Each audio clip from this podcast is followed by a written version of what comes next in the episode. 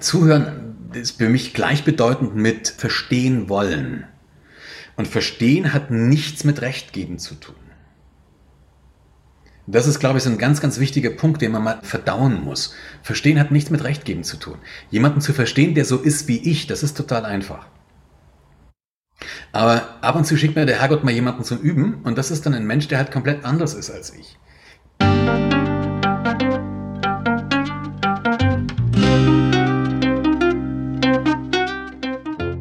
Schön, dass du wieder reinhörst. Ich begrüße dich ganz herzlich bei Ich, wir alle, dem Podcast und Weggefährten mit Impulsen für Entwicklung. Wir bei Shortcuts laden interessante Personen ein, die uns zu den Themen Selbst, Team und Werteentwicklung inspirieren. Für mehr Informationen zum Podcast und zur aktuellen Folge schau vorbei unter www.ichwiralle.com. In den Shownotes deines Podcast-Players findest du außerdem zusätzliche Infos zum Gast, den Inhalten dieser Folge und zu Shortcuts. Ich bin Martin Permentier und präsentiere dir heute ein Gespräch mit Peter Brandl. Peter Brandl ist Pilot, Topredner, Managementberater und Autor. Sein Jugendtraum von der Fliegerei verwirklichte er mit Mitte 30 und er wurde Linienpilot nur um dann die Routine des Berufs wieder einzutauschen mit seinen Ursprüngen der Beratung, aber diesmal ausgestattet mit einer Vielzahl von Geschichten und Beispielen zur Führung und Management aus der Luftfahrt. Mit diesen Geschichten inspiriert er dazu, Vorbehalte aufzugeben, einander zuzuhören, Barrieren abzubauen und öfter mal aus seiner Bubble auszubrechen. Viel Spaß mit dem Gespräch und Peter Brandl. Bevor das Gespräch beginnt, noch ein kurzer Hinweis zu unseren Angeboten. Auf ichwiralle.com slash Angebote findest du unsere aktuellen Workshops und Ausbildungen zu den Themen Selbst, Team und Werteentwicklung. Und jetzt wünsche ich dir ganz viel Inspiration und Freude beim Hören. Audio ab.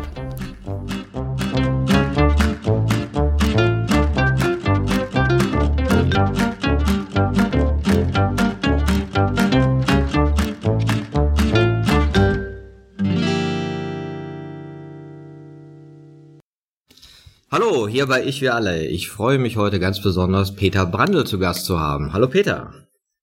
hallo, grüße dich. Peter, ich kenne dich ja schon länger, als du mich kennst. Ne? Und zwar habe ich dich ja mal auf einer Veranstaltung gesehen, ich glaube sechs Jahre her, Light the Fire. Und das war eine ganz interessante Veranstaltung, weil da kamen am Tag, ich glaube, vier oder fünf Speaker hintereinander. Und es hatte eine ganz interessante Wirkung, weil man kriegte dann so raus, wer welchen Stil hat. Ja. Ja, und da gab's so diese amerikanischen, die dann immer sagten, oh, und dann war ich am Boden und meine Tochter stand vor mir und ich sag, ich glaube an dich. Ne, und dann kam ich aus meiner Garage wieder hoch und wurde groß und stark. Ne?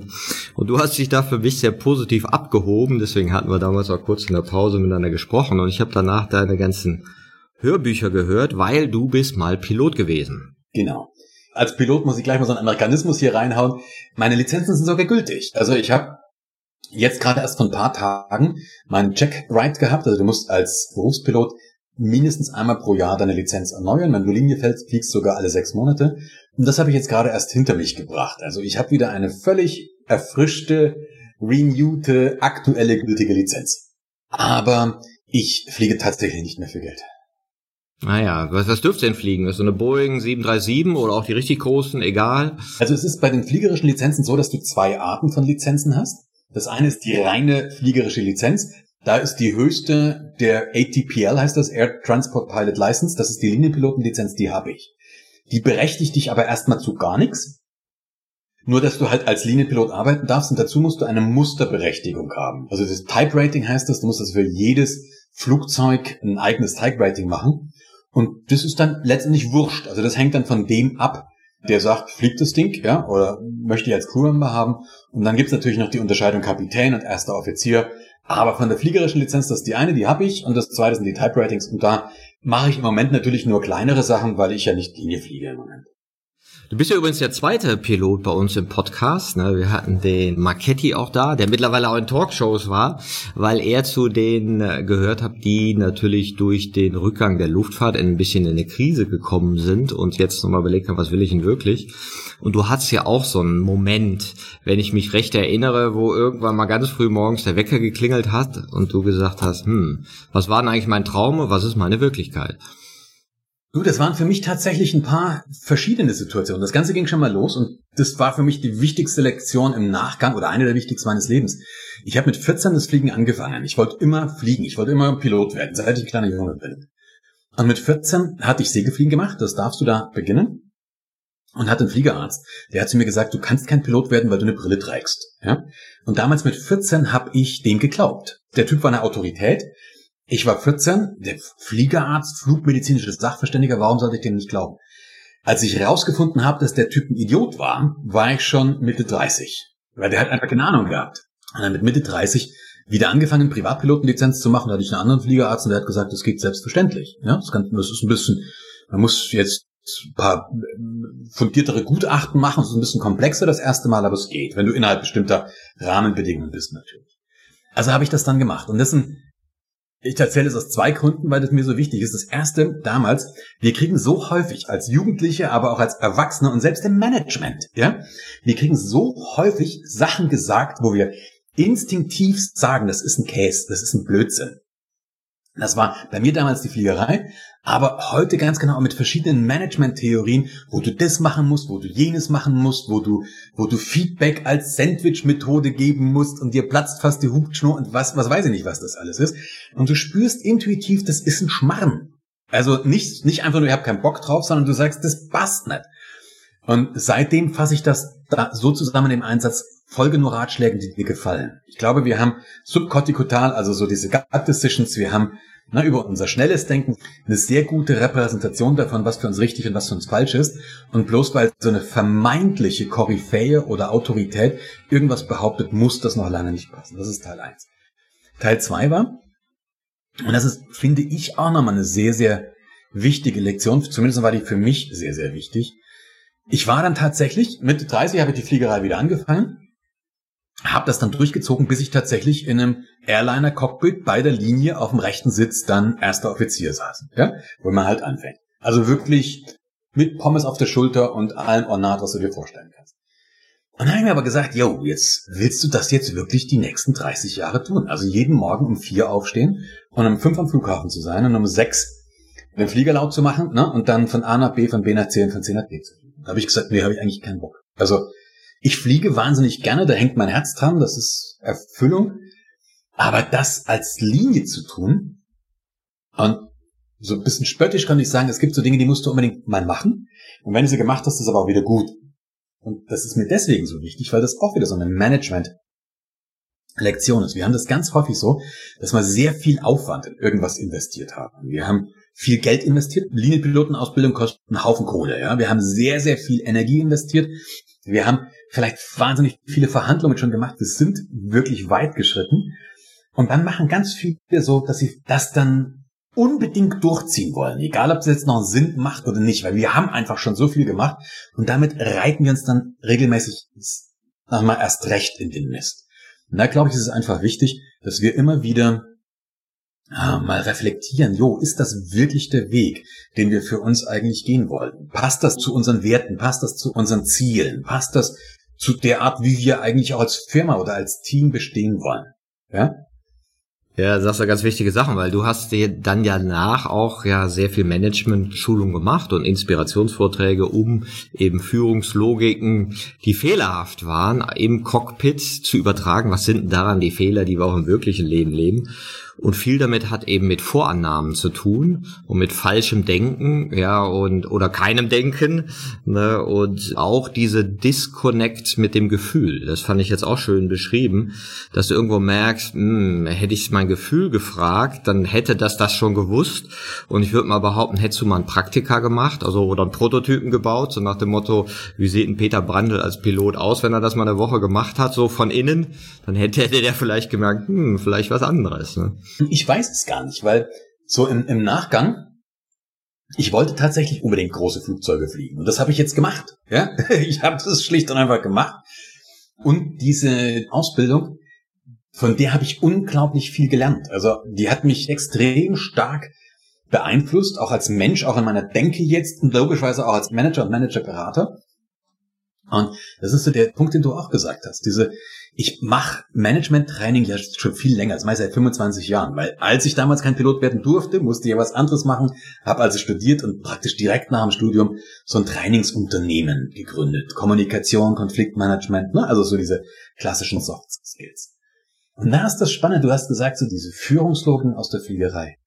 Im Prinzip ist das alles kein Rocket Science, bloß die Sprache ist eine andere.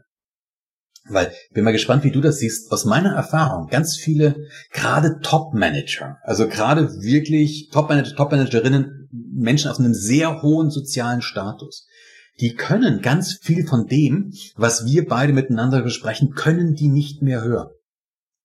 Ja, also so ganz viel Führungstheorie und Kommunikationstheorie, da sagen die, bleib mal fort mit dem Zeug. Also komm doch du mit deinen tollen Theorien erstmal eine Woche an meinen Arbeitsplatz, überlebe die und dann reden wir vielleicht. Also, ich weiß nicht, wie du das erlebst. Das ist vielleicht auch meine selektive Wahrnehmung, die ich dabei habe, aber ich habe ganz häufig so die Sache, wo die dann einfach, bleib mal fort. So. Und der Punkt ist aber, ein, Flugzeug wird von Menschen gesteuert, ein Team oder ein Unternehmen wird auch von Menschen gesteuert. Also könnte es ja sagen, dass es da Gemeinsamkeiten gibt. Und in der Fliegerei weiß ich, dass über 90 Prozent aller Zwischenfälle nichts mit der Technik zu tun haben, sondern mit dem menschlichen Verhalten. Und auch da ist es wieder ganz wichtig, die Leute sagen immer, wenn dann was passiert, menschliches Versagen. Und du hast vorhin gesagt, falsches Denken oder kein Denken. Da krieg ich persönlich immer so, mm, ich krieg da immer so leichte ne, Krampfzuckungen, weil was ist denn falsch? In dem Moment ist es nicht falsch, sondern es ist einfach. Ja, wenn, er, wenn er abstürzt, dann ist falsch. Na, beziehungsweise, ich weiß auch noch nicht, ob es dann falsch ist, weil ich tue mich damit tatsächlich schwer. Weil ich glaube nicht, dass wir Menschen versagen. Ich glaube einfach nur, dass wir Human Limitations haben. So nennst du es auch in der Fliegerei. Ja, guck mal, du und ich, wir beide sind Brillenträger und davon wissen wir. Wir haben eine klare Limitation.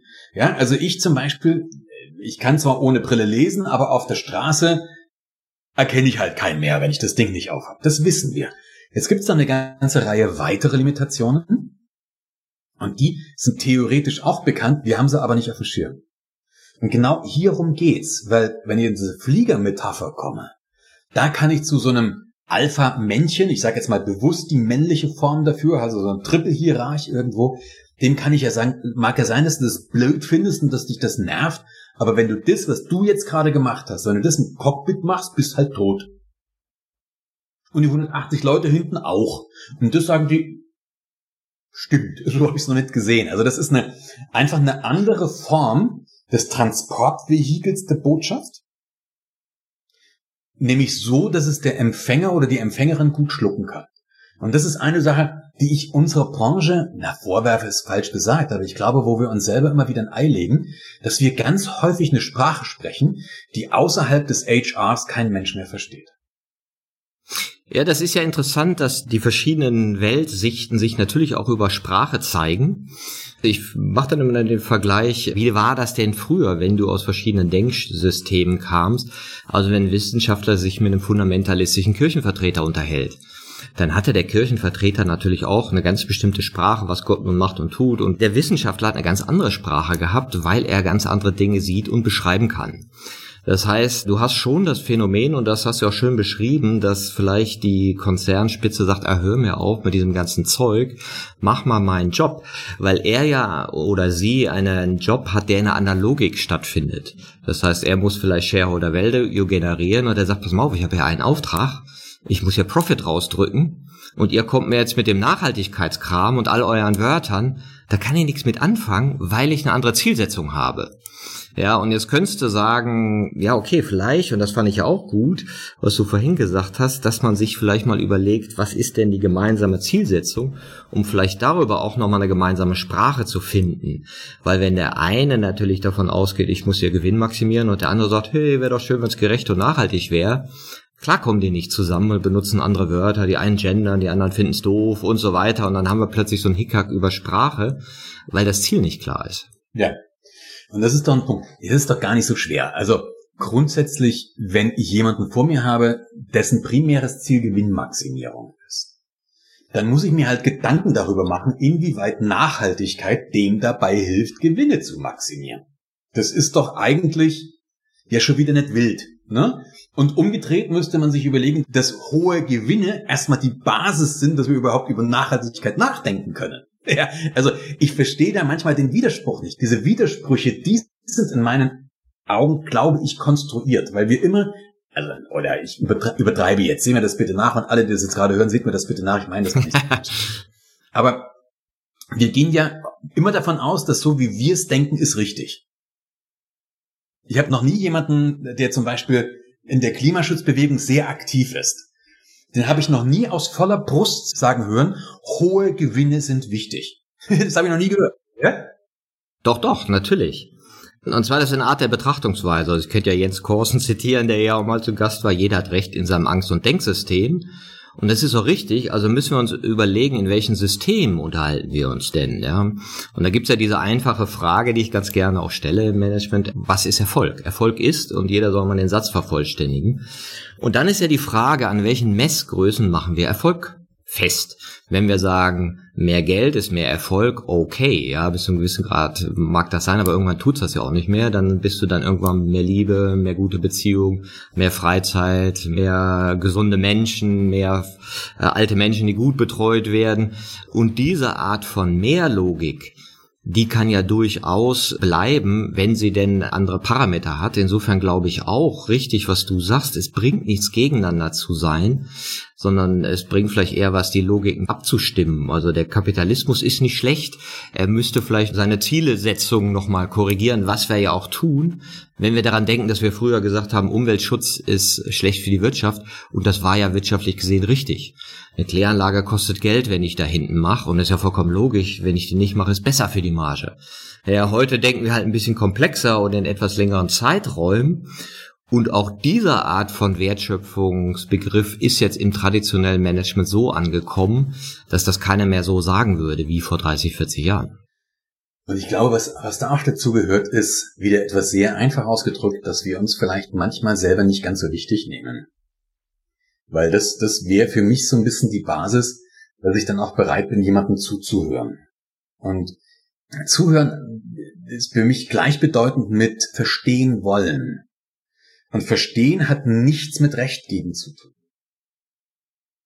Das ist, glaube ich, so ein ganz, ganz wichtiger Punkt, den man mal verdauen muss. Verstehen hat nichts mit Recht geben zu tun. Jemanden zu verstehen, der so ist wie ich, das ist total einfach. Aber ab und zu schickt mir der Herrgott mal jemanden zum Üben und das ist dann ein Mensch, der halt komplett anders ist als ich. Ein banales Beispiel, über das ja sehr emotional diskutiert wird, das ist tatsächlich das Gendern. Ja, da tun ja wirklich beide Seiten wieder so, als wären sie im alleinigen Besitz der gottgewollten Wahrheit. Ja, wieso? Ich würde ja sagen, es gibt gar nicht beide Seiten, sondern je nach Haltung interpretierst du das ja anders, was das überhaupt ist, das Gendern, ja. Und da gibt's dann sozusagen die Gender-Nazis, ja, die sagen, das ist richtig, das ist falsch. Aber es gibt ja auch noch viel relativierenderen Umgang damit. Und da ist auch wieder die Frage, was ist das eigentliche Ziel dahinter? Ist ja gewisses Sprachbewusstsein und äh, blinde Flecken vielleicht aufzudecken und Vorbehalte abzuräumen. Ja, und über die könnte man sich wahrscheinlich sehr schnell einigen. Aber die formalen Ausprägungen, die führen dann zu diesen Zeigefingergeschichten. Ja. Und das wiederum ist ja auch wieder eine Haltung, die dann unabhängig von den Inhalten existiert. Die findest du dann in allem. Ja. findest du in allem? Einer der Knackpunkte für mich, wir haben im Vorgespräch mal darüber geredet, da habe ich gesagt, als Land oder als Wirtschaftsnation haben wir in ganz vielen Bereichen den Anschluss verpasst. In sehr, sehr vielen Bereichen uns auf Nebenkriegsschauplätzen derartig eingeschossen haben, dass, wo wir nicht mehr mitbekommen, was auch die Ziele eigentlich dahinter sind. Ja, oder um was es eigentlich geht. So ein banales Beispiel. Wir sind wirklich, was Ausbildung von Kindern anbelangt, sind wir wirklich unter ferner Liefen. Also wir sind beim besten Willen meines Wissens nicht mehr im vorderen Drittel der Industrienationen. Das ist doch ein Drama. Also in meinem Wertemodell zumindest ist es ein Drama. Ja? Aber gleichzeitig diskutieren wir tatsächlich über jeden Schmarren rauf und runter. Also wir, ich glaube, das ist jetzt sehr polemisch, seht das bitte alle nach, aber ich glaube, es ist wesentlich mehr und emotionaler über die Einführung von wiederverwendbaren Papiertüten im Rewe in Berlin-Wilmersdorf diskutiert worden, als um vielleicht eine Renovierung oder eine Erneuerung unseres Schulsystems. wir haben so einen Spaß drauf, uns auf irgendwelche Nebenkriegsschauplätze zu stürzen, dass wir regelmäßig das, um was es eigentlich geht oder gehen könnte, aus dem Blick verlieren. Ja klar, das ist sicherlich ein, Teil der öffentlichen Diskussion, wird so geführt, dass das so scheint. Und gleichzeitig finde ich spannend, dass jetzt, ich habe ja dieses Buch auch geschrieben zur Haltung erweitern und neue Denkweisen und so weiter, wie viele da reagiert haben aus dem Schulumfeld. Und da gibt's mega viele Leute, die sich gute Gedanken machen. Und da gibt's auf der anderen Seite das Schulgesetz und die Kultusminister, ne? Und die stehen sich so gegenüber. Und das ist ja ein Spiel, was du in ganz vielen Branchen hatte. Ich war diese Woche auf dem Kongress für Kommunen und, und Personalwesen, die ja das Gleiche haben. Da hast du irgendwelche Amtsleiter, die sagen, Digitalisierung haben wir schon gemacht, wir haben eine E-Mail. Ja, mehr brauchen wir nicht. Und das ist jetzt kein Spaß, ne? Und das ist so. Und dann gibt's jungen Leute, oder es müssen gar nicht jung sein, da gibt's andere inhaltliche Treiber, die sagen, ey, das ist es nicht, wir müssen hier richtig was in Bewegung setzen. Und die anderen sagen, die paar Jahre noch. Und das ist natürlich ein Spannungsfeld, das sehen wir in der Schule, das sehen wir im Gesundheitswesen, das sehen wir in der Behörde, das sehen wir in Unternehmen. Und das Spannende ist ja, wie kommen die Stimmen zusammen? Und da stimme ich mit dir überein dass es eben einen Raum braucht, wo die gehört werden und wo wir aufhören mit der Rechthaberei, sondern uns vielleicht mal angucken, was sind denn die Gemeinsamkeiten? Du kannst es auch wieder, wenn wir das jetzt wieder zurücktransferieren auf die Fliegerei, was ja meine Metapher ist, die ich immer gerne benutze, weil das manchmal die Sache einfach so wundervoll, vielleicht manchmal auch illegitim vereinfacht, aber vereinfacht. Also der erste Punkt, ich wollte überhaupt, das war meine Äußerung eben überhaupt nichts gegen Lehrer. Also ich kenne ganz furchtbare Lehrer und ich kenne ganz wundervolle Lehrer und Lehrerinnen natürlich. Ja, also da gibt es wahnsinnig viele Menschen, die wollen. Aber wir haben eben ein System. Und in der Fliegerei gibt es ein Fach, das nennt sich CRM Crew Resource Management. Und dieses Crew Resource Management bedeutet, ich habe sehr viele Teile in der Crew. Also ich habe zum Beispiel meinen Cockpit-Kollegen oder meine Kollegin, das ist eine Ressource. Die Lotsen ist eine Ressource. Der Flieger selber ist eine Ressource. Und ich musste eine Kultur schaffen, in der zum Beispiel meine Kollegen oder Kolleginnen sich trauen, mir zu widersprechen. Und das kannst du dir am besten vorstellen. Es gibt dieses klassische Wort Machtdistanz. Das kennen ja wahrscheinlich sehr, sehr viele, auch die jetzt hier gerade zuhören. Einem so einen gestandenen männlichen Flugkapitän, Ende 50, 20.000 Flugstunden und daneben setzt eine junge 22-jährige Co-Pilotin, gerade fertig mit der Ausbildung. Wem fällt es leichter, dem jeweils anderen zu widersprechen, wenn er glaubt, der baut gerade Mist? Easy. Das ist relativ simpel. Und jetzt ist es aber so, dass ich im Cockpit, auch wenn ich diese Mitte 50-jährige männliche Alpha-Tier bin, und ich habe eine junge Kollegin, das ist ihr erster Arbeitstag nach der Ausbildung, und die hat ein blödes Gefühl, dann will ich das wissen. Mit einer hohen Wahrscheinlichkeit sage ich danach, mach dir keinen Kopf, das liegt da und da und daran. Dafür habe ich mehr Erfahrung. Dafür treffe ich am Schluss auch die, Entscheidung, die Captain's Decision. Aber wenn der was komisch vorkommt, will ich's verdammt nochmal wissen. Warum? Weil ich auch in dem Flieger drinne bin. Und selbst wenn die Wahrscheinlichkeit minimal ist, dass der irgendwas aufgefallen ist, vielleicht auch unbewusst aufgefallen ist, was für uns relevant ist, ich will's einfach wissen. So. Und dafür brauche ich eine Kultur, in der es meinen Mitarbeitern und Mitarbeiterinnen erstens, dass sie sich trauen, mir zu widersprechen und dass es denen möglich ist, mir zu widersprechen. Das hat nichts mit Basisdemokratie zu tun. Aber ich muss eine Kultur schaffen, der es normal ist, auch hierarchisch deutlich niedrigere, ihre Bedenken artikulieren. Und jetzt hast du den Salat, weil jetzt kannst du das übertragen wieder auf die VW-Affäre zum Beispiel. Da haben wir der Winterkorn, als ich vor vielen, vielen Jahren noch Trainer bei Audi war, war der gerade Vorstandsvorsitzende bei Audi. Die haben den damals geliebt, die haben den verehrt, der war, ja, und aber irgendwas, es muss dann im Laufe der Zeit passiert sein, dass der sich so weit entfernt hat, dass da so viel Machtdistanz entstanden ist, dass ein ganzes System sich nicht mehr getraut hat, dem zu sagen, Alter, das kannst du knicken, das funktioniert so nicht mehr. Ich weiß gar nicht, ob man es hätte können, ich kenne den ja nicht persönlich, ich weiß es nicht, keine Ahnung, aber auf jeden Fall es das System nicht mehr hergegeben. Und das ist ein Problem. Und wir haben die gleiche Situation jetzt wieder, wenn sich eine Bundesregierung nur von Menschen aus einer Denkschule beraten lässt, ist das ein Fehler. Wir brauchen Berater und Beraterinnen, die Dinge sagen, wo uns die Halsschlagadern rauskommen. Nur den, ja, nur das, du musst es ja nachher nicht machen, aber du brauchst wenigstens die Leute um dich drumherum, die dir das sagen. Nur so hast du eine Chance, auf Dinge hingewiesen zu werden, die Relevanz. Und das geht nicht nur im, im Management, das ist privates Leben genauso. Ja, also das macht für mich auch mal Sinn. Ich bin heilfroh, dass ich ein paar Freunde habe, die schon sehr, sehr lange haben, die mir auch, Gott sei Dank passiert das nicht so häufig, aber die mir ab und zu mal sagen, ey, Alter, sag mal, tickst du noch ganz wichtig. Du hast dich jetzt in eine Richtung entwickelt, die ich nicht okay finde. Ja? Ja, das finde ich auch so und das zeigt auch, warum der Wandel oder diese Veränderung oft nicht über formale Strukturen stattfinden kann, weil du dann diese formalisierte Kommunikation hast mit den Machtaspekten dahinter und den Machtgefällen. Deswegen sage ich auch mal, wenn man sich auf einen Wandel begibt als Organisation, ist ein wichtiger Aspekt die Stärkung der informalen Kommunikation über Hierarchiegrenzen weg.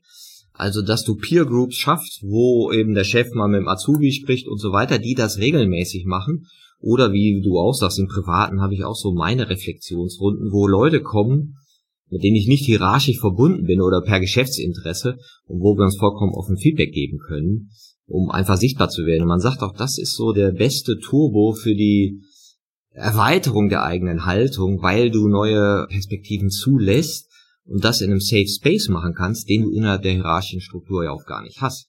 Dann kommen aber so eine Sache, und da müssen wir uns, glaube ich, alle, ich mich auch, an die eigene Nase fassen. Ich habe neulich so einen Facebook-Post gelesen, hat jemand geschrieben, jetzt will mir ein Anfang 20-Jähriger erklären, wie Marketing geht. Ja, genau. Ja, natürlich. Absolut. Wer, wer, wer denn sonst? Also die, die 50-Jährigen oder was? Ich meine, guck mal, ich bin 53 und ich sage das ungern, aber der, der Drop marketingmäßig ist der Drops für mich gelutscht. Also ich verstehe viele Sachen gar nicht mehr. Meine Zielgruppe ist signifikant jünger als ich. Ja, ich versuche zwar immer so ein bisschen zu tun, als wäre ich modern, aber am Ende des Tages habe ich ein Dinosaurier-Denken. Und das muss man einfach mal auch akzeptieren. Tatsächlich diese, wo wir beide sagen könnten, hey, du könntest mein Kind sein, ja? Aber genau das sind die Leute, die uns dann wieder verraten können, in welche Richtung jetzt eine psychologische Strömung gerade geht wir müssen nicht alles wieder für bare Münze nehmen. Also wenn ich zum Beispiel manche Generation Y-Set, und dann geht's ja wieder mit Alpha los, Vorträge von 19, 20 oder 21-Jährigen höre, dann sage ich, jupp, das hast du jetzt aber auch ein paar Sachen nicht begriffen. Ja, also wir müssen ja nicht alles machen, was die sagen. Aber wir sollten ihnen wenigstens zuhören. Wir sollten uns auch klar machen, dass wir alle nicht im Besitz der gottgewollten Wahrheit sind. Da hat sich einfach tierisch viel verändert. Auch im HR, by the way. Ja, du, ich bin da sehr mitfühlend mit dir, mir geht's genauso. Ne? Aber ich finde, man darf auch versöhnlich mit unserer Generation sein, weil ich überlege mir mal, wo kommen wir denn her? In meine 60er Jahre und was uns alles so in die Gehirne geschüttet worden ist, ja, wovon wir uns ja noch befreien mussten und was eben manchmal aus uns noch so rauskommt. Da würden die Leute alt aussehen, wenn sie das hätten durchmachen müssen, was wir durchgemacht haben. Ja, ja, das ist, das ist unser Zweiter Weltkrieg. Das ist, das ist so, wie man früher mal so dachte, die Geschichte war früher. Aber ich glaube, es stimmt. Das heißt, ich sehe das wirklich auch so, was du sagtest, dieser Loslösungsprozess von Vorbehalten. Das ist eben, jede Generation muss so ihrs machen und die haben halt teilweise weniger von diesem ganz harten Unsinn reingeschüttet bekommen, den wir noch reingeschüttet bekommen haben und sind in Teilen, und so sehe ich das auch, teilweise schneller, flexibler oder auch mit der Technik besser affin. Aber ich glaube auch, das sehe ich zum Beispiel, wie Jungs und Mädchen heutzutage zusammen sind bei meinen Kindern, viel entspannter als bei uns. Die haben ganz viele Themen gar nicht mehr. Ich sage das mit vollem Respekt an beide Generationen. Also das meinte ich immer vorne, wenn, wenn halt jetzt irgendwelche 19- oder 20-Jährigen vor mir stehen, die jetzt mir wieder so final erklären, wie die Welt angeblich wäre und dann auch wieder zu tun, als wären sie das. Das ist es dann auch wieder nicht. Ja, und das meine ich eben mit diesem Verstehen wollen und sich und einander zuhören. Und da wird es wirklich interessant. Auch das kann jeder üben mit Menschen, die eine komplett andere politische Einstellung haben als man selbst, da wirklich zuzuhören und versuchen zu verstehen.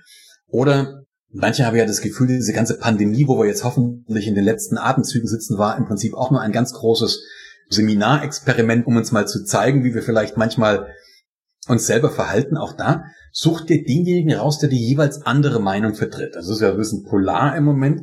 Such dir zwei, drei Leute aus, die die komplett andere Meinung vertreten und höre denen zu, ohne zu sagen, du bist der Untergang des Abendlandes, du bist dran schuld, dass entweder hunderttausende Menschen sterben oder dass die ganze Wirtschaft kaputt geht, je nachdem, welcher Seite du jetzt zuhörst. Ich glaube, das ist, das wäre eine große Challenge.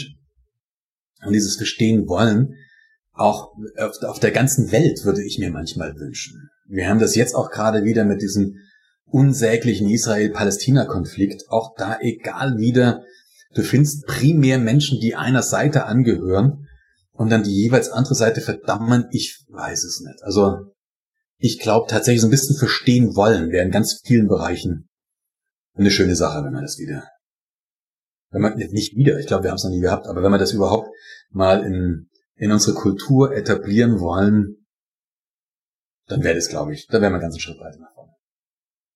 Ja klar, das ist ja wieder eine, vielleicht eine ethische Vision von dem, was der Mensch sein könnte.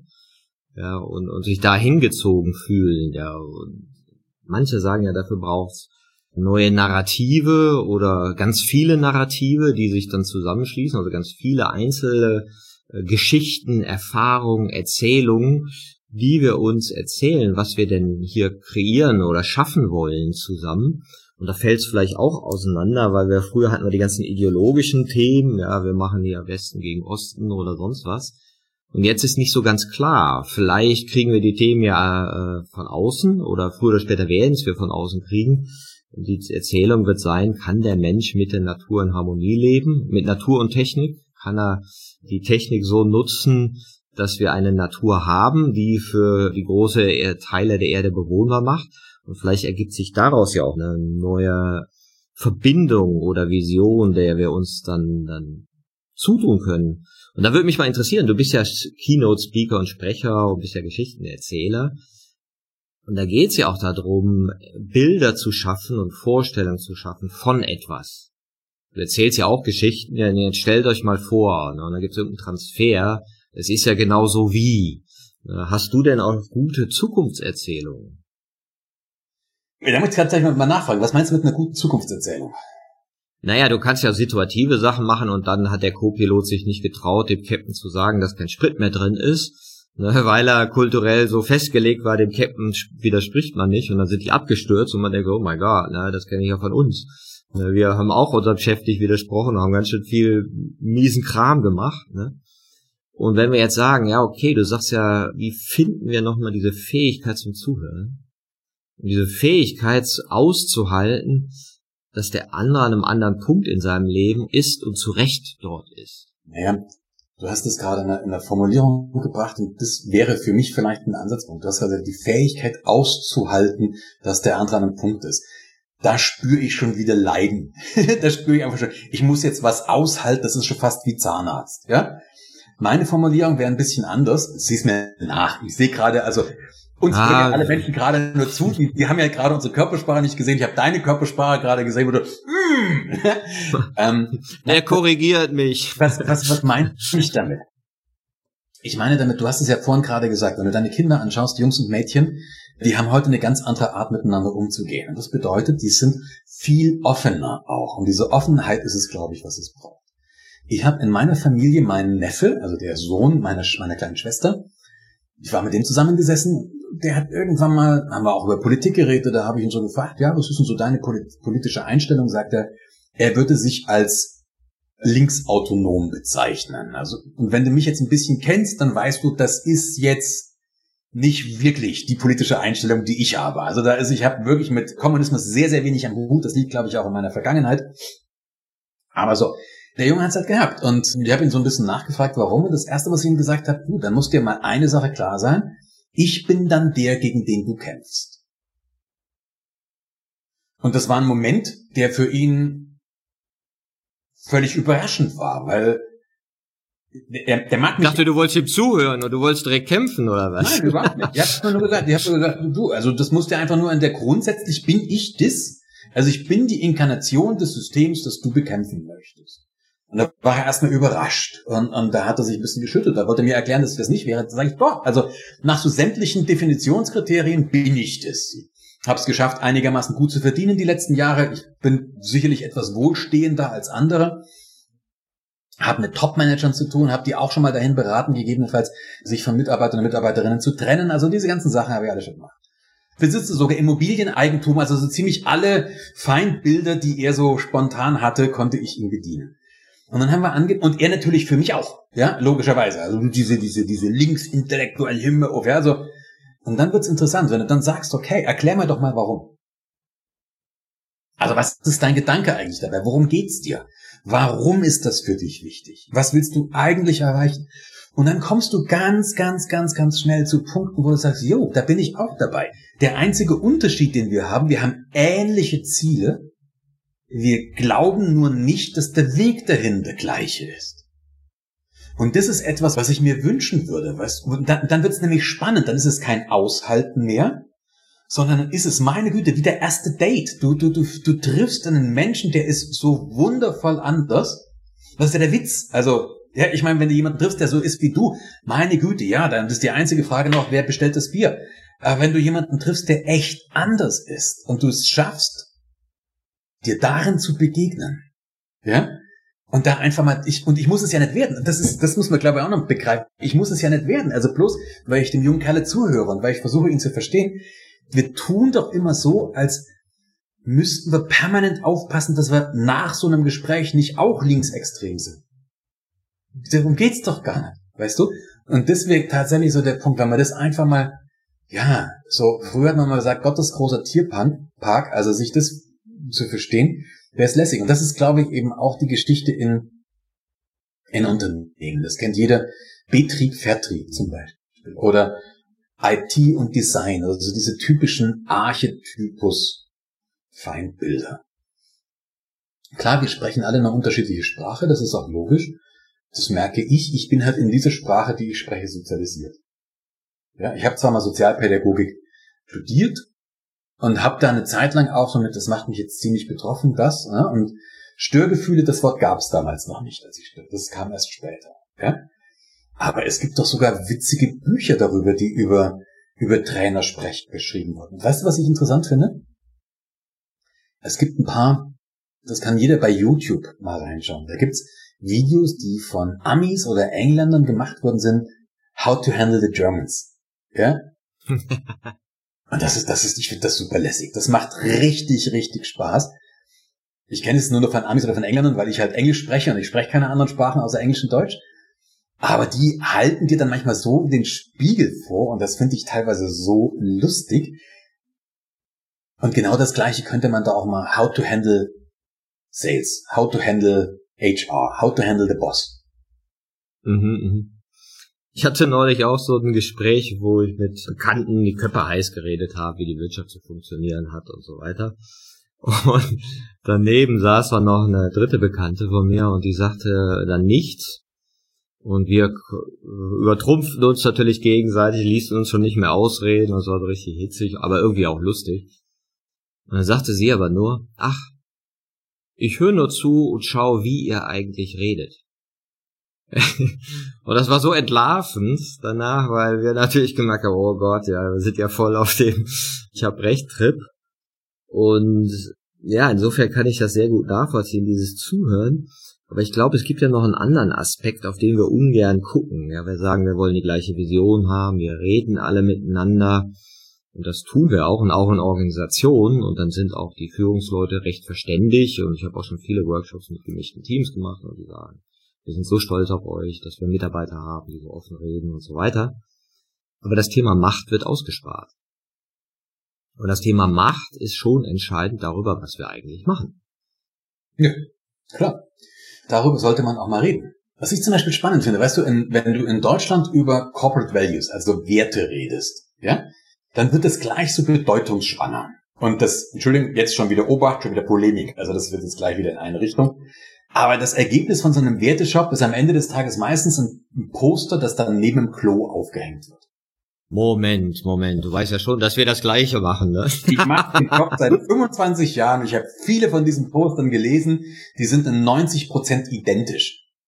Also jetzt mal wirklich, und damit können mich jetzt sämtliche Berater, Beraterinnen, die hören, ihr könnt mich jetzt alle bei Facebook entfreunden in Gottes Namen, aber du könntest tatsächlich ketzerisch behaupten, du nimmst dir zehn von diesen Posten her, suchst die Sätze raus, also die einzelnen Werte die raus, die packst du untereinander in eine Excel-Liste und lässt dann aus, da kommen dann wahrscheinlich noch 15 verschiedene raus, ja, und aus denen lässt du dann mit einem Zufallsgenerator sieben auswählen und dann ist der Werte-Workshop fertig. Ja, früher war das so, aber seitdem wir die machen, ist das anders. Aber es gibt, nein, ich gebe dir total recht. Weil das ist ja diese, äh, ich nenne das ja auch Wertezynismus, diese Art, wo du dann Qualität, Partnerschaftlichkeit, Innovation und all diese generischen Sachen hast.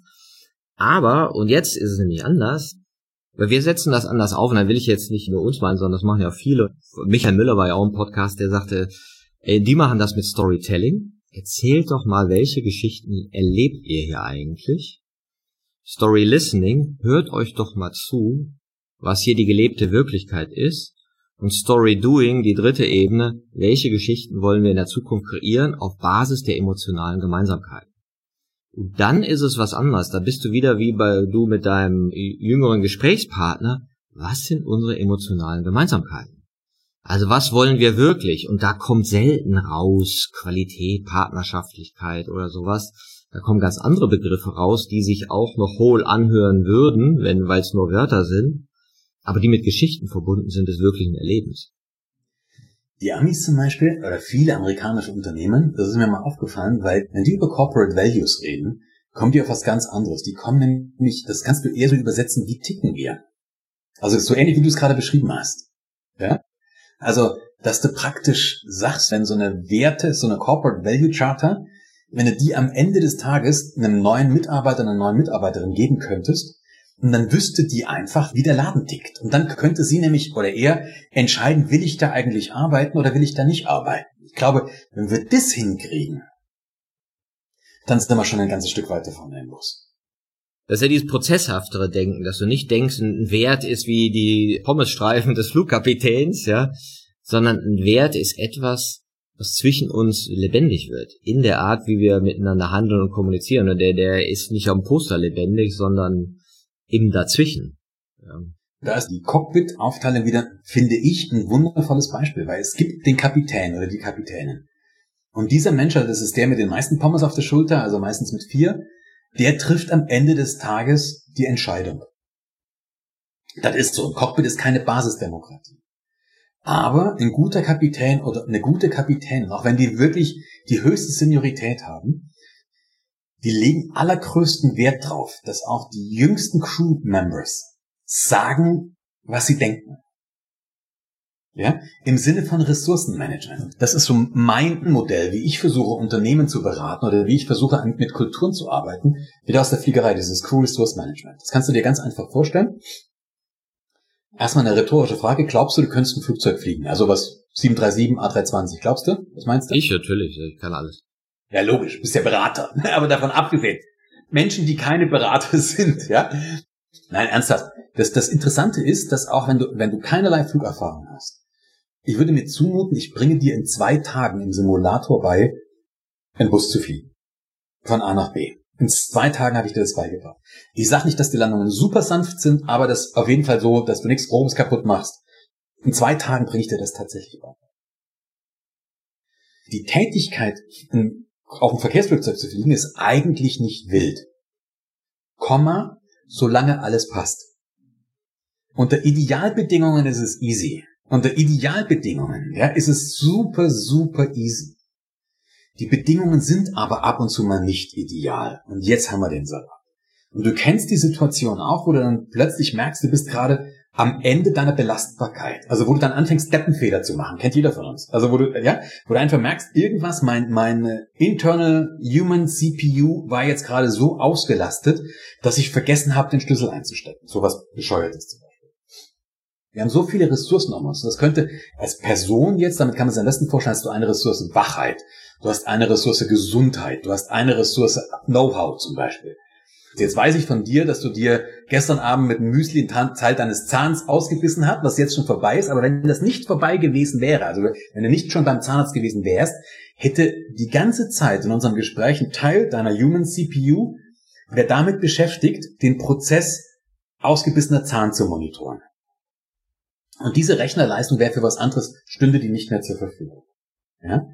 Und das Blöde ist, wir wissen immer nicht, wie viel von unseren Ressourcen wir schon verbraucht haben. Das fühlt sich alles an, ich habe alles im Griff, bis wir den Schlüssel vergessen, bis wir anfangen, die Deppenfehler zu machen. Weil wir haben eben nirgendwo so eine Anzeige, Obacht, du hast schon 85 Prozent deiner Ressourcen verbraucht. Und mein Managementansatz ist es, zu, zu gucken, wie kann ich eine Kultur dahin bringen, dass wir möglichst keine Ressourcen verschwenden, um sie in dem Moment zur Verfügung zu haben, wenn wir sie brauchen. Das finde ich auch ganz passend bezogen auf die Idee von Scheineffizienzen. Das heißt, wir bauen ja in Unternehmungen oft über Kontrollmechanismen Dinge ein, die uns effizienter machen sollen, die aber, wenn du die Leute fragst, was die wirklich machen, totaler Blödsinn sind. Irgendwelche Kontrollberichte, irgendwelche Future Forecast. Mir erzählte neulich einer von einem Krankenhaus, die Bank wollte von ihm fünf Jahres Forecast haben. Krankenhaus. Ja, in diesen Zeiten, ja. Und der sagte, was soll ich da hinschreiben? Da kann ich irgendwelche Märchen hinschreiben, weil weiß ich nicht. Ja, aber muss gemacht werden. Ne? Und da, äh, glaube ich, ist ein Riesenhebel, weil ich glaube auch, wir werden neue Verhaltensweisen nur dann etablieren können, auch in Organisationen, wenn wir alte lassen. Und dafür müssen die alten benannt werden, weil sonst ist ja immer noch on top. Und damit kommen wir jetzt wieder zur Sprache. Also die Sprache ist ja unser Transportmittel, unser Kontaktmittel zwischen dir und mir oder zwischen allen Menschen, die jetzt gerade zuhören und uns beiden. Und wir hatten ja vorhin schon mehrfach so diesen Punkt, dass wir so unsere eigene Sprache haben. Du sagst, unsere eigene Narrative haben. Aber der Unterschied ist, nimm da das Wort. Unter Narrativ kann sich kaum jemand was vorstellen. Wenn wir beide jetzt auf die Straße gingen und würden einfach nur zehn Leute, also dass wir relativ sicher sind, dass die zehn Leute nicht in unserer Bubble sind, gehen wir irgendwo in eine Fußgängerzone, schnappen 20 Leute. Und fragen die 20 Leute, weißt du, was ein Narrativ ist? Dann wette ich mit dir jetzt eine Kiste Bier, dass 19 das nicht wissen. Ja, also wenn man das vor der geisteswissenschaftlichen Fakultät der Humboldt and Show, ja, aber sonst normal, ja. Ich halte dagegen, weil ich glaube, mindestens drei werden nicht zugeben, dass es nicht wissen und werden sagen, ich weiß, was das ist und deswegen werde ich die Wette gewinnen. Okay, dann von mir aus machen wir den Du, in Neukölln halt, ich, in Neukölln halte ich dagegen so, was? aber darum geht's ja nicht, ja klar. Ja. Wenn du die Leute aber fragst, weißt du, was eine Geschichte ist? Weißt du, was ein Märchen ist? dann wissen die Leute das. Und hier kommen wir dazu. Warum benutze ich auch zum Beispiel diese Metapher Fliegerei? Ich weiß natürlich, dass die Metapher nie hundertprozentig passt auf einen echten Managementalltag. Das weiß ich. Das muss sie aber auch gar nicht, weil kein Managementalltag ist identisch mit einem anderen. Was merken sich Menschen? Menschen merken sich Bilder, also eine Szenerie. Menschen merken sich eine Emotion und oder sie merken sich Geschichten. Ja? Wir alle kriegen irgendwie Dornröschen zusammen. Irgendwie, also die Story von Dornröschen kriegen wir jetzt alle irgendwie zusammen. Wir vergessen einen Teil, ja, und wir wissen vielleicht nicht mehr genau, okay, war Dornröschen jetzt das mit den sieben Zwergen oder war das das mit dem oder war das Aschenputtel oder Schneewittchen. Wir werfen, aber die, die groben Stories kriegen wir zusammen, obwohl das Jahrzehnte her ist, dass wir sie das letzte Mal gehört haben. Eine Geschichte merken eine Emotion. Wir alle wissen, was wir am 11. September in diesem einen Jahr, ich weiß jetzt gar nicht mehr welches, ich müsste jetzt nachschauen, welches Jahr es genau war, aber du weißt, was ich meine. Wir alle wissen, was wir getan haben, als wir diese schrecklichen Nachrichten das erste Mal gehört haben. Wissen wir, wir haben Emotionen, merken wir. Wir merken uns Bilder, wir merken uns Geschichten. Und das bedeutet, wenn wir beim Menschen etwas erreichen wollen, müssen wir unsere Botschaften in Bilder, in Emotionen und in Geschichten übersetzen. Und zwar in so eine Stories und so eine Bilder, die die Empfänger und Empfängerinnen verstehen. Und da kommt die Challenge heraus. Ja, und das bedeutet aber auch wieder die leichteste Lektion ist, triff dich mit Menschen außerhalb deiner Bubble. Ja? Wenn du als Trainer abends in eine Kneipe gehst und zum Kellner sagst, ich habe jetzt gerade ein Störgefühl, wenn ich auf mein Bier schaue, sagt er, was willst du? Ja? Also das ist eigentlich gar nicht so schwer. Wir müssen halt wirklich nur aus dieser, immer wieder aus dieser Bubble raus. Und dann den Leuten zuhören. Was bewegt die Menschen wirklich? Was bewegt die wirklich? Was sind diese eigentlichen Themen? Und was ist in unserem Kopf gerade entstanden? Du kannst in Unternehmen, wenn du da mal wirklich durch Produktionshallen gehst und Menschen aus unterschiedlichen hierarchischen Stufen, also tatsächlich Menschen an der Maschine, ja, ungelernte Arbeitskräfte, dann irgendwelche Vorarbeiter, Arbeiterinnen und, und so durch bis hoch. Es gibt eine so wundervolle Übung, die ist ja auch nicht von mir, dass du den Leuten sagst, wenn du ein Tag Chef wärst, Was würdest du machen? Ja, das ist so was ganz Banales. Und plötzlich kommst du da auf Ideen, da wärst du nie drauf gekommen. Ja, aber ganz ehrlich, du, ich weiß auch nicht wirklich die Probleme einer jungen, alleinerziehenden Mutter mit drei Kindern, die gerade ihren Job verloren hat. Ich kann mich da kognitiv reindenken, aber ich weiß es nicht wirklich. Also wäre es doch sinnvoller, dass ich die frage. Was willst du wirklich, bevor ich mich dann hinsetze und ihr Leben reguliere? Und das haben wir im HR das Gleiche. Und ich habe manchmal wirklich das Gefühl, dass wir da in so einer Situation leben, wo wir dann irgendwas beschließen, wie es jetzt gut zu sein hätte für die Mitarbeiter und Mitarbeiterinnen. Und dann wird es halt da gemacht. Aber wer hat die denn wirklich gefragt? Was willst du denn wirklich? Also eigentlich so ganz banale Geschichten schon wieder, ja? Das musst du ja nicht nur in HR nehmen, du kannst es auch in, in klassische Vertriebsmuster nehmen. Ich erzähle mal gerne die Geschichte. Wir haben ja beide Berufe, wo wir außerhalb von Pandemiezeiten sehr viele Hotelübernachtungen haben. Also bei mir waren das so im Schnitt 150 Hotelübernachtungen, aber dadurch, dass ich primär Speaking mache, also primär, also entweder wirklich Beratung, kleine Workshops oder halt wirklich vor großen Gruppen und da auch häufig gefragt würde, hast du eine gute Location? Ich würde mal sagen, ich stehe so für 10.000 Hotelübernachtungen pro Jahr. Also ich bin in den 25 Jahren, wenn ich diesen Job mache, dreimal um fundiertes Feedback von einem Hotel gefragt worden. Ja? Also dreimal. Also ich meine jetzt nicht beim Auschecken, Herr Brandl hat alles passt. Das ist nicht die Frage nach einem fundierten Feedback. Fundiertes Feedback wäre, gibt's was, was wir besser machen können? Wie könnten wir Ihnen das Leben erleichtern, Herr Brandl? Das sind so Fragen, ich weiß nicht, wie oft du die wirklich ernst gemeint gehört hast. Ja? Haben Sie nach Ihrem Workshop, nach einem Seminar nochmal zehn Minuten, Viertelstunde Zeit? Ich würde einfach mal gerne so Ihre Sichtweise. Wann hat dich ein Hotelier das letzte Mal vor der Pandemie um fundiertes Feedback gefallen? Wann bist du von einem Lieferanten, dessen Kunde du bist, wirklich gefragt worden, hey, wie können wir Ihnen das Leben leichter machen? Was könnten wir tun, das sind so banale Geschichten. Wir machen dann Workshops, wir machen Workshops zur Kundenorientierung ohne Kunden. Ja, klar. Aber ich finde das immer interessant, wenn man sich das so in Organisationen anguckt und sagt, okay, wie macht ihr was jetzt gerade kommunikativ? Und ein Beispiel ist, weil du HR meintest, ist ja mal Mitarbeitergespräche. Ne? Gehst in irgendein Krankenhaus rein und sagst, macht ihr Mitarbeitergespräche? Sagen, nee, machen wir nicht. Kriegt so ein Chefarzt irgendwie mal Feedback? Nee, kriegt er nicht. Ne? Meistens. Ne? Und dann gibt's das nächste Level, sagt ihr, okay, dann fangt doch damit an. Und dann fangen die damit an und das erste, was die dann meistens machen, ist so Bewertungsgespräche. Da war es ja nicht so gut, da gebe ich eher eine vier, so wie Besuch beim Direktor, so wie wir das von früher kannte. Das heißt, Mitarbeitergespräch heißt, komm mal an und dann bewerte ich dich. Dann machen wir KPIs noch draus, damit das HR das ja auch konzernweit messen kann. Dann sagst du ja, okay, wollt ihr mal die nächste Logik ausprobieren. Das wäre ja stärkenorientiert. Dann sagst du so, ah ja, Mitarbeitergespräch was kannst du, was willst du, wie können wir dich fördern, welche Fortbildung willst du machen, ressourcenorientiert. Ne? Und dann sagst du, oh, das macht ihr schon, super. Dann probiert doch mal die nächste Logik aus. Und die nächste Logik wäre, Fehlerkultur, Experimentierkultur reinnehmen, Schattenthemen mit reinnehmen, worauf sollten wir denn achten, was hindert dich denn noch, deine Stärke zu leben, ja.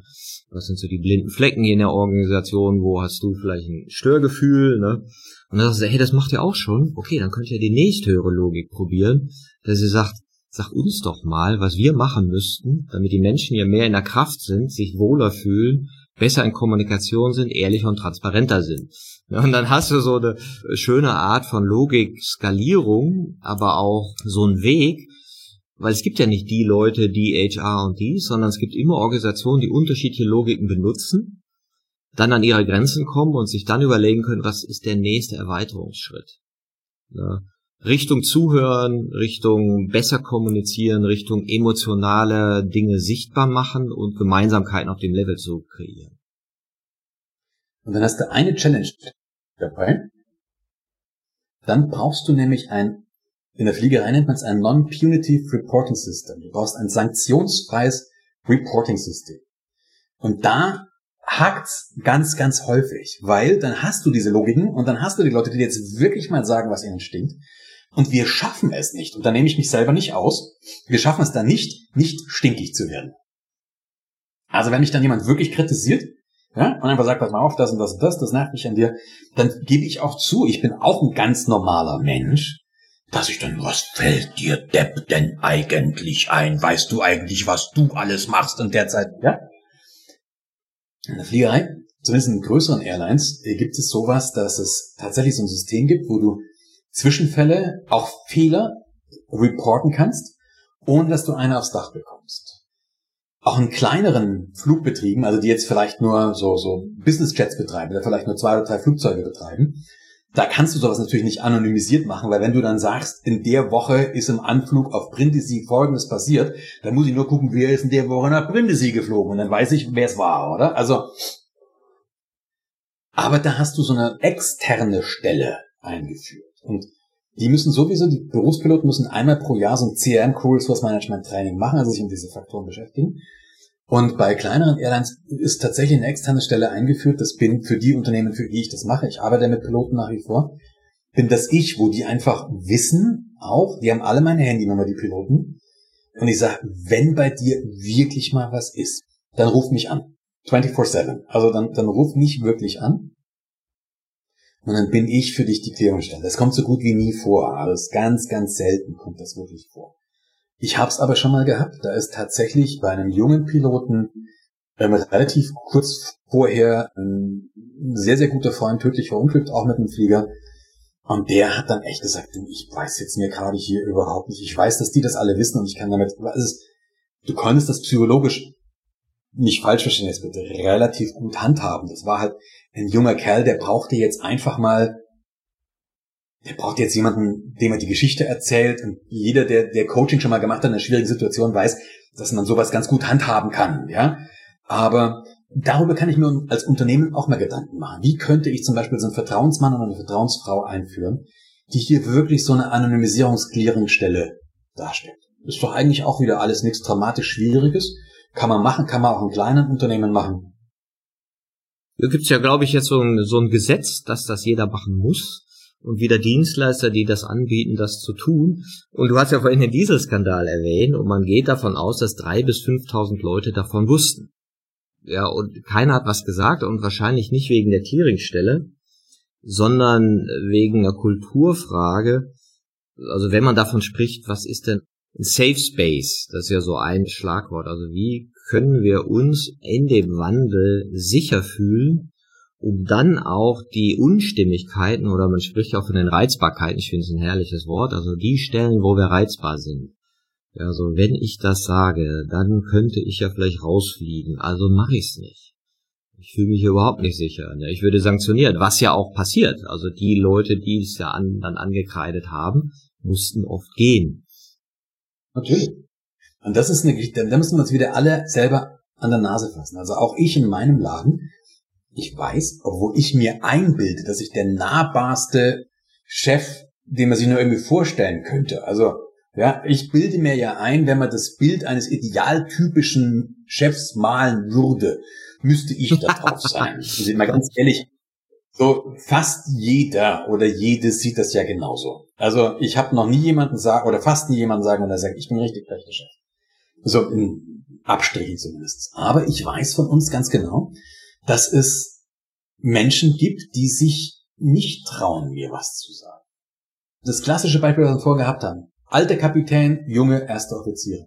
Wenn ich wirklich als, als gestandener, erwachsener Mann mit einer echten Seniorität, mit dem Habitus, dass ich das Unternehmen aufgebaut habe, mit der tiefen, sonoren Stimme, mit der Erfahrung, ja, und daneben stellst du halt wirklich so, so eine junge Frau mit 19 oder 20 oder 21 die diese ganze Erfahrung noch nicht hat. Kannst auch einen jungen Mann nehmen, aber ist ja vollkommen wurscht. Die einfach noch nicht, die, die sogar noch in der Postpubertät drin sind, die noch nicht mal als Persönlichkeit wirklich gefestigt sind. Ähm, das ist doch vollkommen klar. Da muss ich mir einfach selber Gedanken machen. Wie kann ich diese Brücken bauen? Ja, ja, aber jetzt ist ja dieser schöne Aspekt der Macht. Du kannst deine Mitarbeitenden entlassen, aber die nicht unbedingt dich. Und natürlich systemisch gesehen als Unternehmer hast du mehr Macht. Und damit ist die Kommunikation nie wirklich auf Augenhöhe. Ne? Und manche sind ja so bereit, die sagen, okay, ich will es wirklich, wirklich, wirklich anders haben, ich teile jetzt die Macht. Da, also ja, das ist ein Ansatz, den ich persönlich nicht favorisiere in den meisten Unternehmen. Das ist jetzt eine Einstellungssache, ich nicht. Kann wieder aus dem Cockpit. Wenn der Kapitän seine oder ihre Macht teilt im Cockpit, ist das kein guter Plan. Weil wenn dir nämlich die Fetzen um die Ohren fliegen, dann sind demokratische Abstimmungsprozesse einfach zu langsam. Ja? In anderen Situationen macht es Sinn, aber wenn dir wirklich die Fetzen um die Ohren fliegen und du brauchst schnelle, belastbare Ergebnisse, dann sind demokratische Abstimmungsprozesse einfach nicht das Mittel der Wahl. Das kann jetzt jeder sehen, wie er will. Wenn es brennt, diskutiere ich nicht, ne? Wie heißt es ja so, ne? Und dann gibt's natürlich Abstimmung ist ja eins, aber es gibt ja auch andere Art der Machtteilung, ne? Durch Rollenmodelle oder so, ne? Die Führung der vielen, sage ich mal. Ne? Und das ist halt dann immer die Sache, gehen dann die vielen auch zusammen in den Knast. ja?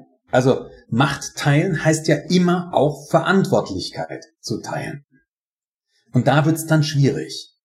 Ja, weil ob die Doppelspitzen dann wirklich gemeinsam vor Gericht stehen und gemeinsam die Schadensersatzforderung akzeptieren oder gemeinsam wegen Vernachlässigung der Geschäftsführerpflichten zu jeweils vier Jahren Haft ohne Bewährung verurteilen, wenn du sagen, ja, spätestens dann ist die Macht nicht mehr geteilt. Da wette ich jetzt mit dir sogar zwei Kisten hier. Und da wird's ein bisschen schwierig. Der Gedanke an sich, den finde ich auch interessant. Da müssen wir ihn nur in der Konsequenz weiterdenken. Macht wollen immer viele.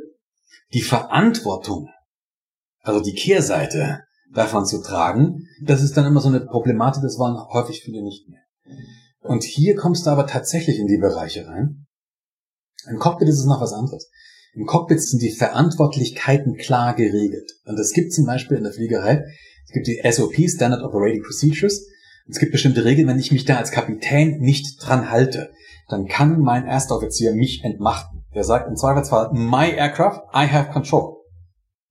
Das muss er nachher verdammt gut begründen, aber er kann das machen. Und er oder sie, die werden sogar im Simulator darauf trainiert. Also irgendwann kommt in der Ausbildung mal sowas, dass dann der Ausbildungskapitän, du weißt ja nicht, dass das der Ausbildungskapitän ist, der fängt dann an, bestimmte Dinge zu machen, die man nicht macht. Und das Einzige, was ich dann sehen will, ist, reagiert dieser junge, unerfahrener Mensch in einer Art und Weise, dass er sagt, my aircraft, my control. Also krätscht er dann wirklich rein. Das ist aber tatsächlich ein Diskussionsprozess und der wäre interessant. Wirklich mal, ja, wie ist denn das, wenn die mir wirklich reinkrätschen? Und wie handhaben wir dann das? Und das kannst du ja besprechen. Du kannst dann sagen, am Ende des Tages treffe ich eine Entscheidung, eine Captain's Decision. Damit können die Leute aus meiner Erfahrung häufig was anfangen, weil das ist ehrlich. Das ist nicht dieses geheuchelte, wir teilen und bla bla bla bla und du kriegst nachher trotzdem auf die Fresse. Sondern die Leute wissen auch, was ich erwarte, klare Erfolgskriterien auch. Die wissen aber auch, wo ich den Cut ziehe und wo ich dann sage, die Entscheidung treffe am Ende des Tages ich.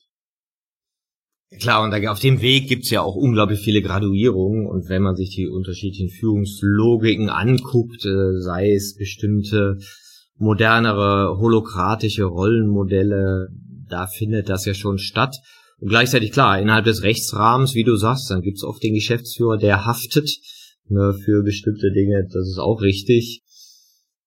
Es ist halt ein Thema, wo, dass ich glaube, das alte Denken sehr stark am Laufen hält und das aufgeweicht werden könnte, also sprich die Macht. Ne, natürlich sagen auch alle DAX-Konzerne, ich habe hier was, was ich 10 Millionen im Jahr verdient, weil ich ja so viel Verantwortung übernehme. Und wenn sie dann riesen Schaden verursachen, dann stehen sie auch nicht da und sagen, habe ich gemacht. Entschuldigung. Ja, habe ich noch nicht gehört. naja, ja, sie stehen aber regelmäßig vor Gericht, das stimmt nicht ganz schön. Also bei Herrn Winterkorn siehst du zum Beispiel gerade, dass er eine Schadensersatzforderung von 258 Millionen an der Backe hat. Aber er ist versichert, habe ich gehört. Ne? Naja, gut, aber eine Versicherung zahlt nur, wenn kein Vorsatz nachgewiesen wird. Ja. Das ist ja das Wesen der Versicherung. Aber das müssen wir jetzt nicht, nicht, nicht ausdiskutieren. Ich glaube, allein, wenn das mal jemand erlebt hat, über einen mehrere Jahre dauernden Gerichtsprozess wirklich vor Gericht zu stehen, wenn jemand über mehrere Jahre so einen Prozess mal über sich hatte, allein das, also wirklich allein das, möchte ich niemandem auf dieser Welt wünschen.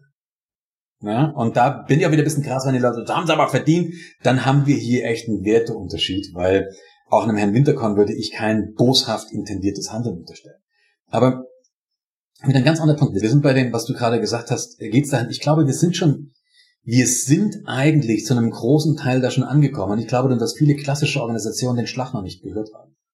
Wir leben heute in einer Situation, wo, wo kommt das Thema Disruption her, wo kleine Unternehmen, die irgendwie mal einen Tag X mit zwei Notebooks in der Garage gegründet werden, plötzlich Dinge einreißen. Also wo sich Märkte umwälzen. Und der Drops ist noch lange nicht gelutscht. Also das ist noch lange nicht durch, ja. Du siehst es heute, in meinen Augen dramatisches Beispiel sind Taxis in Deutschland. Diese Taxis in Deutschland wird es in wenigen Jahren nicht mehr geben. Das ist genauso wie in Amerika. Da gibt's keine mehr. Also es gibt ein paar, aber du brauchst nicht, also ohne Uber-App oder Lyft-App brauchst du nicht glauben, dass du nachts nach Hause kommst. Also auf ein Taxi musst du wirklich nicht warten. Und hier in Berlin, wenn ich ins Taxi einsteige und manchmal kommst du mit dem Fahrer, der Fahrerin auf das Gespräch, da sind die immer regelmäßig überrascht. Oh, äh, meinen Sie wirklich, sag jetzt? Ja? Wir haben diese Situation, dass wir eine Zeitenwende im Kapitalismus schon lange hatten. Weil der Kapitalismus, so wie ihn Marx auch mal definiert hat, gibt's ja gar nicht mehr. Marx hat noch als ein konstituierendes Element das Eigentum an Produktionsmitteln aufgeführt. Das ist doch heute völlig wurscht. Produktionsmittel hier. Das, was jetzt gerade wackelt, ist mein Produktionsmittel. Das ist ein MacBook Pro. Das Ding kannst du dir in Gottes Namen gebraucht kaufen und hast dein Produktionsmittel in der Hand. Ja? Know-how, auch die Know-how-Grenze.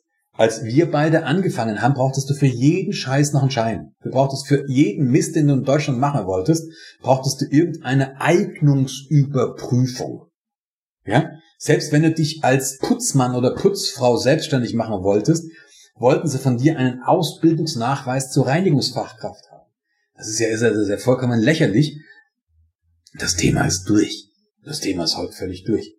Geh zu MyHammer und such dir dann jemanden, ob der jetzt einen Meisterbrief hat, ist uns da vollkommen wurscht. Wir gucken, wie viel positive Bewertungen der Das überhaupt einkriegst. Ne? Ja.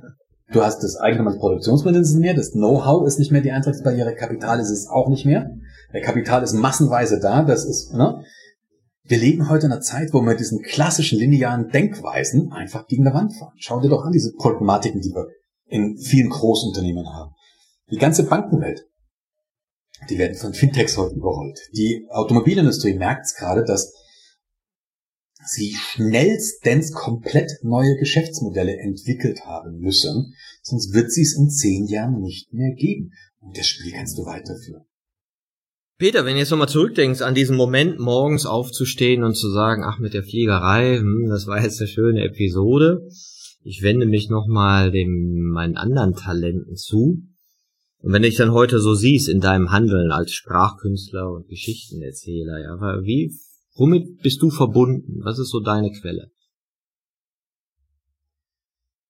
Meine Quelle da würde ich tatsächlich sagen, bin ich. Also wenn ich Ruhe haben will, dann setze ich mich irgendwo hin, mit oder ohne eine Flasche Rotwein und guck zwölf Stunden geradeaus. Oder eben tatsächlich auch nach wie vor fliegen. Fliegen ist so eine Sache, die erdet dich sehr, sehr schnell.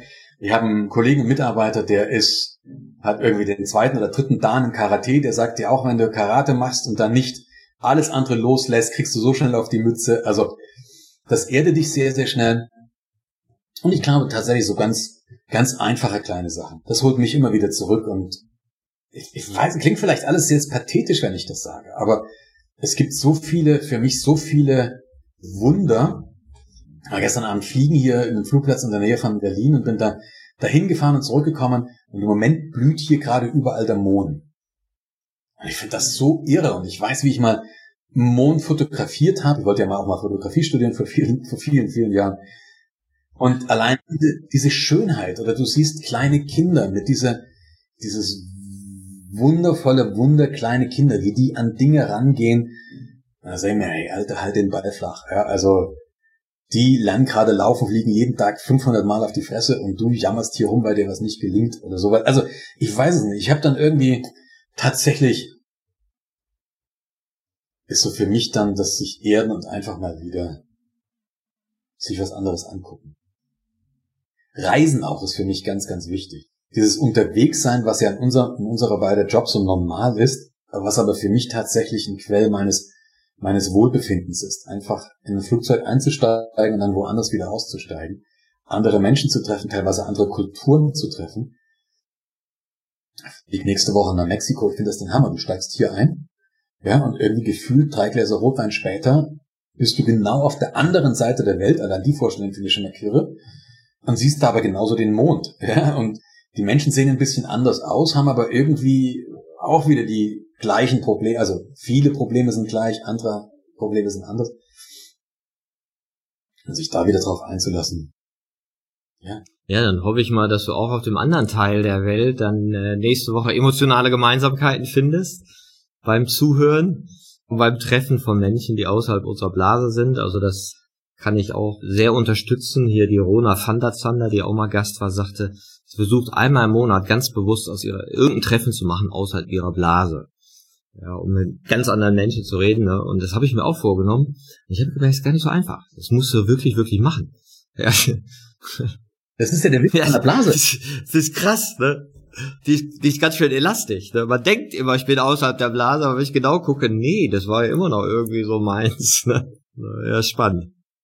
Aber du kannst so viele Sachen machen und wir haben Gott sei Dank Berufe, in denen wir die Chance haben, ganz, ganz häufig Menschen kennenzulernen, mit den Leuten Gespräche führen. Du kannst, wenn du zum Friseur gehst, kannst du deine Friseurin oder deinen Friseur fragen, warum bist du Friseur geworden? Ich hatte das große Vergnügen, für Wella und für L'Oreal zum Beispiel zu arbeiten und ich habe es so genossen. Erstmal finde ich Friseure und Friseurinnen sind für mich eine unglaublich tolle Zielgruppe. Ich mag die unglaublich gern. Und eben aber auch, weil es völlig aus meiner Bubble raus ist. Ja, das ist wirklich was ganz, und wenn du dich mit denen unterhältst, warum bist du eigentlich Friseur geworden? Und, und nicht nur geworden, warum bist du es geblieben? Die erzählen die Geschichten, das ist toll. Ja, das finde ich auch nochmal schön, dieses, also auch was du sagst im Reisen, dass manche Menschen das Leben so auch anders leben als wir selber und jenseits von unseren Logiken und ihr Glück in Dingen finden, die uns verborgen sind und wir manchmal denken, ja, das Menschsein müsste damit zu tun haben, ja. Aber manchmal kann es eben was ganz Simples sein. Und manchmal kann es was ganz Simples sein, nämlich einfach in ein Flugzeug, in ein hochkomplexes Flugzeug mit vier Triebwerken zu steigen und das mit 15 Checklisten zu starten und dann wirklich nach komplexen Procedures zu fliegen. Auch das kann glücklich machen. Also was es auch immer ist, es ist, glaube ich, tatsächlich immer mal so ein bisschen diese, ich glaube, zusammengefasst reden wir, glaube ich, gerade beide von Offenheit. Mhm. Ja, Offenheit und ich glaube aber gleichzeitig die Bedingtheit der Welt anerkennen. Die Welt ist nicht grenzenlos offen, wie wir manchmal denken, sondern sie hat eine Bedingtheit, der wir irgendwie gerecht werden müssen in dem Umgang damit. Auf welche Art auch immer, mit welchen Techniken und so weiter. Aber sie ist nicht, also das Leben findet nicht im Unbedingten statt. Schöner Martin-Satz wieder. so ein Satz wäre mir, glaube ich, nicht über die Lippen gekommen, aber ich habe eine Idee, was du damit meinst. Und genau, ja, also dieses ja, sich selbst nicht so wichtig nehmen, war, glaube ich, meine Übersetzung vorhin in etwa. Das sind die gleiche Richtung vom Bedeutungsgehalt her. Du, danke Peter für den Austausch, war wieder sehr erfrischend und wahrscheinlich könnten wir jetzt noch lange uns damit befassen und ich danke dir erstmal für die Inspiration, die du schon in mein Leben gebracht hast ne, und kann deine Hörbücher auch empfehlen, also gute Stories, gut zu merken. Einige habe ich immer noch im Kopf. Ich bin natürlich danach auch immer Wikipedia gegangen, habe das schön nachgelesen, was da war, weil es da auch spektakuläre Dinge sind, die da so in der Luftfahrt passiert sind und wünsche dir auch weiter viel gute Zuhörerschaft, die dich sich inspirieren lässt und dass wir einander mehr zuhören. Danke dir, Peter. Ich danke dir ganz herzlich. Wenn du irgendwelche Kontaktdaten weitergeben willst, office at peterbrandl.com, das ist meine E-Mail-Adresse. Ich freue mich einfach auf Nachfragen, auch mit in Kontakt zu bleiben. Super, super gerne. Danke dir für die Einladung in deinen, euren Podcast. Genau, dich und deine Angebote haben wir in den Show Notes auf unserer Webseite ichwiralle.com und da gibt's dann noch mehr über dich zu erfahren. Danke.